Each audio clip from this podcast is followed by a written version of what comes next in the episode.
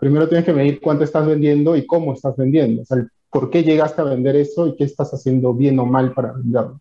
De ahí retrocedemos. Es decir, para yo haber vendido ese número o para no haber alcanzado la meta, tengo que haber hecho algo, cosas buenas o malas. Entonces retrocedo. Digo, ok, para que un cliente haya recibido ese producto, tuvo que haber pasado algo.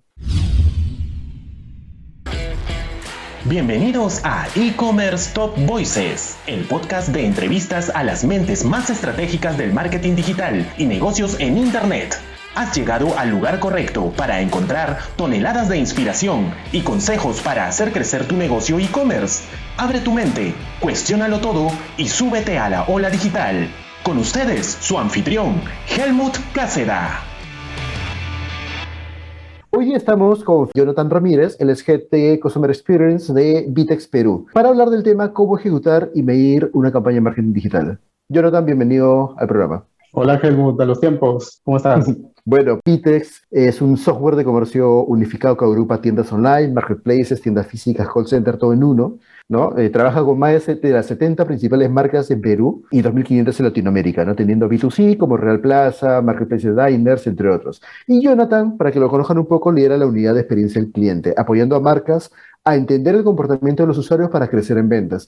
Y justamente por eso lo invitamos para que nos comparte un poco esta experiencia y aprendamos justamente a identificar esas oportunidades para hacer que los clientes regresen y nos compren una y otra vez. Jonathan, para una empresa que, quiere iniciar en Internet, ¿por dónde es adecuado iniciar? A nivel de inversión de publicidad me refiero, redes sociales, marketplaces, tiendas virtuales, incluso ahora están invirtiendo, o sea, de frente las chiquitas se saltan a, a los rapis o a los pedidos ya, ¿no? Cosa que me parece súper bueno porque hay cada vez más plataformas para que las empresas inicien, ¿no? ¿Cómo ves este panorama? ¿Por dónde es correcto empezar? Sí, bueno, si es que estás empezando en comercio digital, básicamente es empezar donde está el público, ya, para probar primero tu producto, tu marca, ¿no? Entonces, los marketplaces, las aplicaciones que ya tienen un público que ha sido y que regresa siempre, creo que es el lugar para probar muy fácilmente, ¿no? Con la menor inversión y luego ir creciendo hacia algo un poco más, más ad hoc, más personalizado, más hacia tu empresa, ¿no? Y la inversión en cuanto a lo que es la experiencia de las personas, en dónde se necesita menos conocimiento técnico y en dónde más. Las redes sociales eh, han demostrado que son para todos. ¿no? Eh, el conocimiento que necesitas para invertir en redes sociales es, es poco. Es muy intuitivo el invertir en redes sociales. Es tan intuitivo que hasta el mismo Facebook cada vez que creas una página te vas adelantando algunas alertas para poder hacer publicidad, ¿no? Desde 10 soles invirtiendo ya estás haciendo publicidad de tu marca. Entonces, atraer, que es el primer proceso,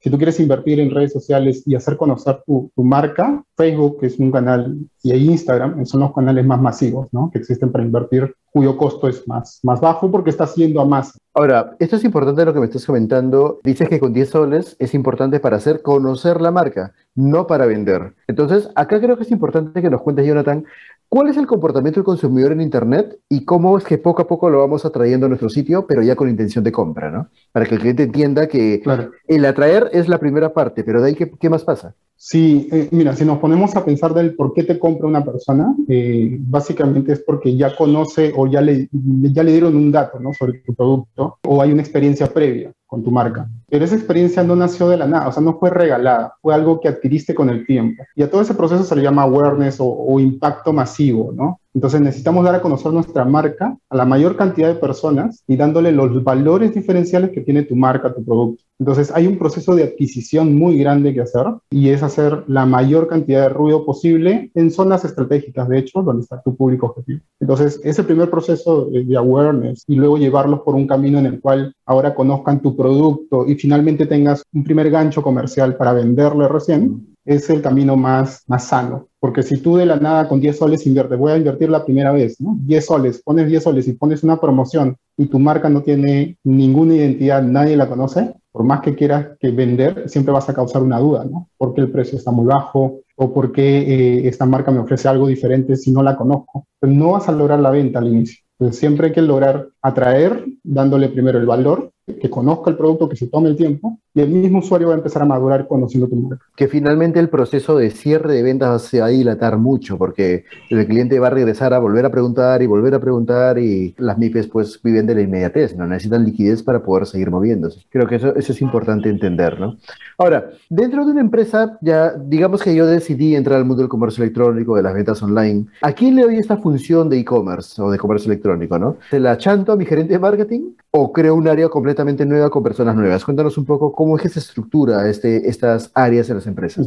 Sí, es muy probable que cuando nace un e-commerce en una empresa que ya tiene tiendas físicas, ¿no? La primera persona que va a estar al mando es la persona que está viendo las redes sociales o la estrategia digital. Y por lo general es la estrategia de marketing. A él le delegan la, la responsabilidad de un e-commerce, de una tienda online, lo cual no es tan sano, porque al final el e-commerce es un negocio online donde hay unas promociones, hay una estrategia comercial, hay un tema de producto, hay un tema de clientes también. Entonces, uh -huh. es mucho más, es una empresa más, es un negocio, una unidad estratégica. ¿no? Entonces, debería tener una gerencia operativa del propio e-commerce, con todas sus, sus, inversiones, con todo su presupuesto, pero a medida que vas evolucionando, de hecho, que esa necesidad se va a ver más urgente. Te vas a dar cuenta que marketing te va a ayudar a tener una buena estrategia de marca y posicionamiento, uh -huh. pero se va a llenar de usuarios del e-commerce. Tú vas a decir, oye, vienen 10.000 personas a mi sitio, pero solamente uno convierte. ¿Qué está pasando? Ahí viene el, el, la necesidad de tener a alguien un poco más enfocado en estrategia comercial. Yo supongo que ha habido una desproporción entre los comercios que han explotado con ese interés de entrar al comercio electrónico y los profesionales que están especializados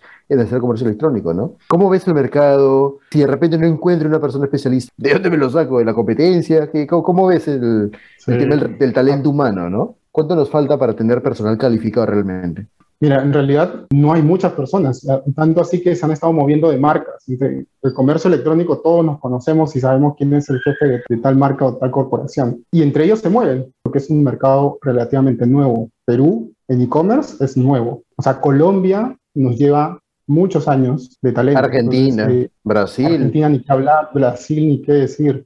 Y te das cuenta porque las gerencias que tenemos en Perú son gerencias muy jóvenes chicos de 27, 28 años, 30 años son gerentes de e-commerce. Vas a Argentina, vas a Chile, vas a Colombia, gerencias de 50 años de e-commerce. Me parece interesante eso, ¿no? Creo que es una gran oportunidad para los que, bueno, se pueden especializar en el tema. Chamba, chamba hay. Chamba hay, chamba hay y bien pagada, o sea, no, no Bien pagada. Jonathan, y cuando se trata de invertir en publicidad, ¿invertir en Google o invertir en Facebook? ¿Qué recomiendas? ¿Cuál es la diferencia? ¿Cuál es el camino? Bueno, en realidad depende del contexto de la empresa, pero sobre todo Facebook está muy orientado a, adquirir masas, ¿no? A, a, hacer conocer tu marca, a dar a conocer tu experiencia, hacerla divertida. Y por eso te cuesta más barato. Pero cuando inviertes en Google, es probable que el costo por clic, ¿no? El costo por intención se eleve, pero la ventaja es que la intención es más alta enfocada en la venta. Es decir, una persona que entra a Google a buscar un producto y aparece tu marca, la intención de comprarla es mayor a que cuando está en redes sociales haciendo otra cosa y por ahí sale tu publicidad.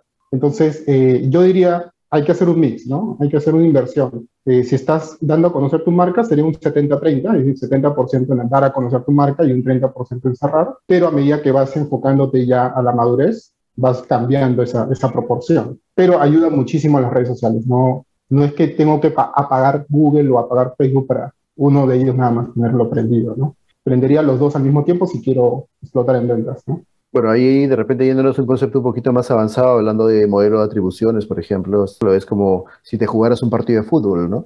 Tienes, tienes tus piezas claves, todos juegan un papel importante, ¿no? Entonces creo que en Internet es igual, ¿no? A veces eh, Facebook nos da resultado o Google nos da resultado y apagamos todo lo demás, pero es porque los demás están contribuyendo a darte autoridad, a darte reconocimiento de marca, para que finalmente el otro canal pues termine convirtiendo, ¿no? Creo que es importante también entender que cuando hablas de estrategia digital no solamente es invertir en un solo canal, ¿no? Es un, es un mix de medios. ¿No? Este, bueno, y ahí viene también el desafío para una microempresa que, que, no tiene muchos recursos de repente para poder darse el lujo de hacer esa inversión múltiple, ¿no? ¿Por dónde les recomiendas tú, Jonathan, empezar? Primero, apoyarte de un experto, ya sea un experto en YouTube, o sea, no, no necesariamente alguien que, que esté a tu lado, pero existe mucho material en YouTube, mucho material en las redes sociales, existe mucha información para leer, pero siempre apoyarte de un experto, ¿no? Eh, llama a alguien, pregúntale. Este, estoy haciendo esto, ¿qué, qué podría mejorar? ¿no? La receta no va a ser única. Canales hay para aprender, pero el problema es que acá ya estamos entrando, creo, un tema mucho más técnico que, eh, que requiere mucha investigación, ¿no? Entonces ahí viene el gran desafío. ¿Las MIPES realmente están preparadas para dar este saldo digital o van a morir en el proceso? ¿Qué opinas tú? Yo creo que es dependiendo la, la importancia que le den a su inversión. Así como estás invirtiendo en comprar productos, en tener una buena tienda, en tener una buena persona que te atienda al, público, también invierte en, mejorar tu calidad de inversión en redes sociales, en, lo que sea. Entonces, si no te vas a apoyar de un experto, va a ser muy difícil el camino que vas a tener que subir. Te vas a quedar a la mitad y después vas a terminar eh, retrocediendo entre estrategias. Jonathan, no se puede gerenciar lo que no se mide. Eso creo que es una, casi un mantra en el mundo de los negocios, ¿no? Eh, en, en, analítica digital hay demasiado que medir. ¿Qué es lo importante que un empresario debe medir para saber si sus campañas están yendo bien o mal? Primero la venta, ¿no? O sea, primero tienes que medir cuánto estás vendiendo y cómo estás vendiendo. O sea, por qué llegaste a vender eso y qué estás haciendo bien o mal para venderlo. De ahí retrocedemos. Es decir, para yo haber vendido ese número o para no haber alcanzado la meta, tengo que haber hecho algo, cosas buenas o malas. Entonces retrocedo. Digo, ok, para que un cliente haya recibido ese producto, tuvo que haber pasado algo. No tuvieron que haber cancelaciones, tuvimos que haber atendido correctamente los, las órdenes y los pedidos, no. tuvo que haber llegado al carrito de compras, tuvo que haberle dado clic al botón de agregar al carrito y hacia atrás. Entonces voy formando mi embudo al revés, ¿no? este, desde el objetivo hacia lo más macro y empezar a medir ahí dónde está el, el, el, agujero. Yo lo veo como un embudo que tiene agujeros, ¿no? El agua se va escapando en cierto nivel. Entonces, mm. en esos escapes hay que tapar. ¿Y cómo, cómo vamos a poner un parche si no sabemos qué está pasando? Y es ahí donde viene la analítica, ¿no? Yo creo que eso también es importante porque muchas personas tienen éxito y no saben a qué se debe el éxito, o fracaso en todo caso, pues, ¿no? Entonces, si la analítica, yo me imagino que también debe ser complejo, porque ahí, ahí ya necesitas tener un nivel bastante interesante, bastante superior para saber exactamente qué medir, pero creo que es importante tener paciencia y, y, y poder tener tu negocio pues totalmente medido, ¿no? Si no, estamos caminando ciegas. Totalmente, porque al final es inversión que has hecho en algún lado para iniciar ese camino del cliente, ¿no? Si tú no sabes exactamente qué hiciste bien, imagínate cómo lo puedes optimizar y ahorrar presupuesto. ¿Esta información le sirve solamente al dueño del negocio o a más personas no. dentro de la empresa? No, en realidad todos los niveles, ¿no? Es, yo siendo operativo de repente haciendo mi trabajo de, de, envío de producto, ¿no? Yo recibo el pedido, hago el picking, eh, empaco, embalo. Quiero saber cuánto tiempo me demoro, quiero saber cuántas personas necesito para una coyuntura como un cyber, quiero saber cuánto tiempo de traslado y las rutas para poder optimizar costos. Entonces, ahí estás hablando de eh, eficiencia operativa, por ejemplo, ¿no? Cómo optimizamos la operación. Y ahí ya hay analítica. Si subimos, empezamos a ver en varios niveles la analítica, ¿no? La inversión uh -huh. publicitaria tiene la analítica, las redes sociales, o sea, el impacto, el awareness, la, la cantidad de personas que re retuitearon o replicaron tu contenido. Entonces, uh -huh. en todos los niveles existe analítica. Cada persona que pertenece al negocio debería pensar en analítica. Ahora, para cuando tú haces mediciones, estás midiendo sobre el histórico, ¿no? Lo que ya pasó, eso lo mides. Estamos prácticamente, se podría decir que estamos midiendo el pasado. Ahora, esto va a sonar medio raro, pero ¿se puede medir el futuro? En realidad, sí. La analítica, la que tú mencionas es la descriptiva, ¿no? Te dice mm. qué, qué sucedió, ¿no?